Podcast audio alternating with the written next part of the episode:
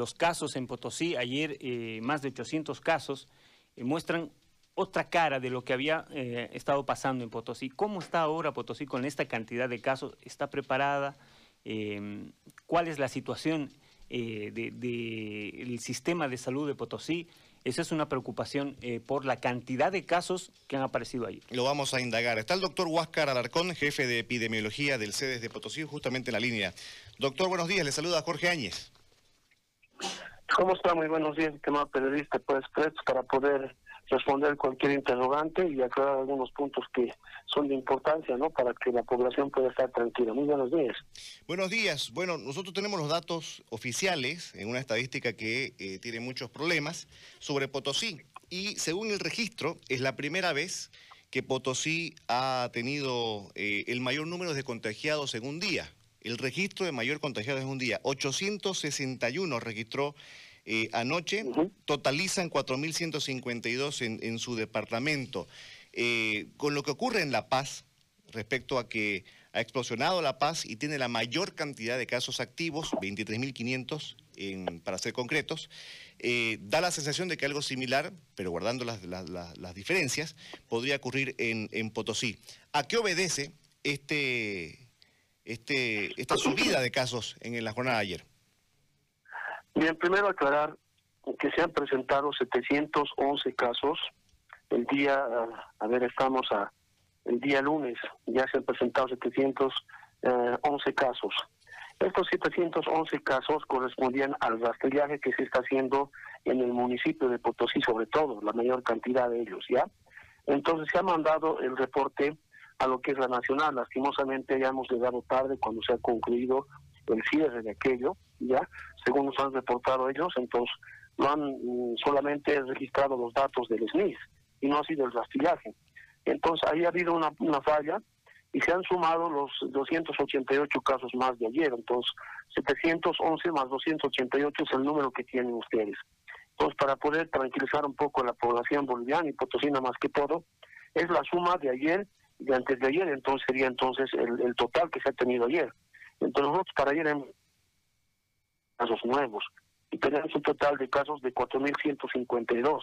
Entonces no ha sido un error tanto de taipeo que ha pasado, pero como le digo, asumimos plenamente la responsabilidad de que se han sumado dos días para el día de ayer y el día anterior, y de ayer se han sumado los, datos para que pueda llegar la cifra tan alta que no reflejen un día lo que Potosí está mostrando. Si es cierto, hemos subido en un índice bastante lo que ha sido los casos, tenemos una incidencia de 460, que quiere decir de cada 100.000 habitantes, 460 están contagiados con lo que es el coronavirus, pero esta cifra, quiero aclarar bien enfáticamente, que es la suma de dos días.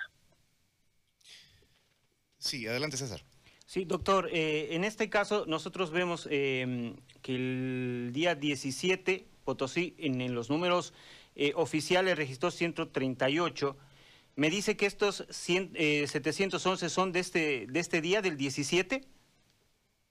Sí, miren, nosotros eh, tenemos por eso, como le digo, hemos mandado lo que es lo que lo que era la, parte complementaria del rastrillaje y eso no se ha contemplado en el reporte nacional. ya Hemos hablado también con la instancia de epidemiología, entonces se ha aclarado todo aquello y nos decían que no se puede perder datos, entonces lo han sumado de los dos días, ¿no?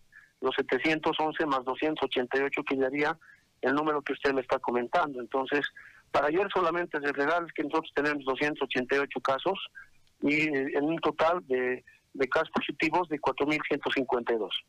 Estos 711 casos, doctor, eh, han del rastrillaje, ¿han tenido pruebas PCR o, o han hecho otro tipo de pruebas?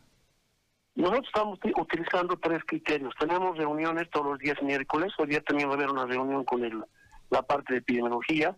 Entonces ha quedado que ante la ausencia de estos reactivos que no que no han llegado a, Potosí, recién han llegado hace un día los cartuchos para el Ginester. Entonces ante la ausencia tenemos que utilizar tres criterios. Un criterio clínico, epidemiológico, un criterio de pruebas rápidas y un criterio radiológico. Entonces con estos tres criterios estamos encasillando a una persona como positiva del coronavirus. Entonces tenemos esos tres criterios y lo estamos haciendo. Lo que estamos utilizando son pruebas rápidas que tienen más del 90% de especificidad. Ahora, doctor, ¿y cómo se encuentra el sistema de salud eh, tomando en cuenta también que, bueno, ya los casos eh, pasan la centena en, la Villa Imperial. Sí, lo más importante es que nosotros hemos tratado de trabajar desde un principio, creo que ningún departamento estaba preparado, ¿ya? En el municipio de Potosí nomás tenemos 2.458 casos positivos y de los cuales son 2.187 activos, ¿ya?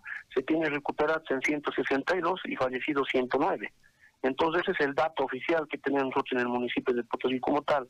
Entonces, ante la baja incidencia que ha habido hace siete días atrás, se ha hecho un, un plan de rastrillaje donde también han participado los estudiantes de la Facultad de Medicina y hemos hecho todo este trabajo no para poder llegar y creo que hemos tenido una buena respuesta porque mire se ha captado en, en siete días de trabajo 1.525 casos positivos solamente del rastrillaje, solamente del rastrillaje. Entonces, la parte del sanitario y de la instalación que tenemos que tener, nosotros ya tenemos una sala de terapia intermedia intensiva que ha sido también eh, ejecutada por el gobierno departamental de Potosí y también tenemos aparte un COVID, ya el COVID que es para pacientes con sintomatología leve. Entonces, eh, creo que se está trabajando, tenemos todavía la capacidad, no estamos colapsando de, de manera abrupta, se está tratando de controlar y, el objetivo principal de este rastrillaje era captar pacientes en etapas tempranas, ¿no? Porque hemos visto últimamente que estaban falleciendo bastante, teníamos de 14, 15 fallecidos por día en todo el departamento y eso nos ha preocupado bastante que la gente se estaba automedicando en su domicilio, no estaba asistiendo a los centros de salud. Entonces se ha trabajado en aquello y se ha logrado captar gente embarazada, personas con comorbilidad, incluso menores de edad, todo aquello y está haciéndose el tratamiento correspondiente. Doctor, usted menciona poco más de 2.100 eh, casos activos en la ciudad. El total del departamento, entiendo, son 3.423, más o menos 1.300 en provincia. ¿Hay cómo atenderlos a, los eh, de provincia? Nosotros tenemos un COVID que hemos instalado acá en, Potosí y es un centro de referencia a nivel departamental, ¿ya? Están refiriendo aquí sus pacientes que ya están complicados. Después los que tengan sintomatología leve o moderada se están tratando en las provincias. Tenemos hospitales de segundo nivel en Yayagua, tenemos en Topisa, tenemos en Villazón, entonces no son, no son eh, municipios que están desprotegidos, tienen hospitales de segundo nivel que tienen las especialidades básicas, ¿no? Entonces se está haciendo el, tratamiento a los pacientes que no tienen compromiso ya grave. Cuando ya tienen un compromiso necesitan respirador, eh, algún otro tipo de, de, equipamiento para poder salvar la vida, se está refiriendo acá al centro de, como digo, del COVID que tenemos de referencia departamental. Doctor eh, Alarcón, una, una consulta más. Eh, tras 12 días de, movilización eh, que no, dejaban, no permitían el paso de los tubos de oxígeno, preocupaba bastante lugares como Potosí, que incluso se mencionó en un momento de que había llegado una buena cantidad de, tubos al, sitio. Eh, respecto a aquello, cuéntenos, por favor, en números, el número de casos eh, críticos ¿no? que ameriten oxígeno y la capacidad de, de UTIs ¿Cuántos, ¿Cuántas camas UTI tienen en, disponibles? Ya, lo más importante quiero informarles que nosotros no hemos tenido fallecimientos por falta de oxígeno, ¿ya? ¿Ya? Primero que ya tenemos nosotros instalado en, la, en lo que es el centro COVID, tenemos el oxígeno ya que está instalado y aparte de eso ha llegado, ha llegado también, tenemos un proveedor de tarifa, ha llegado oxígeno líquido también en cisternas para poder eh, solventar esta parte que nos preocupaba bastante. Entonces, más o menos estamos con 30 camas, en lo que significa aquello de terapia ya instalada para que las personas puedan asistir y se está haciendo también consultorios COVID, ¿no? En la parte de lo que es el CDGs, se está instalando ya consultorios COVID para que la gente no esté peregrinando por una placa, por una prueba, entonces esos consultorios van a dar respuesta. Bueno, doctor, eh, gracias por eh, el contacto. Será hasta otro momento. No, pues un abrazo a ustedes para Santa Cruz. Muy buenos días. Muy amable. Ahí está la explicación sobre al, al número que se disparó.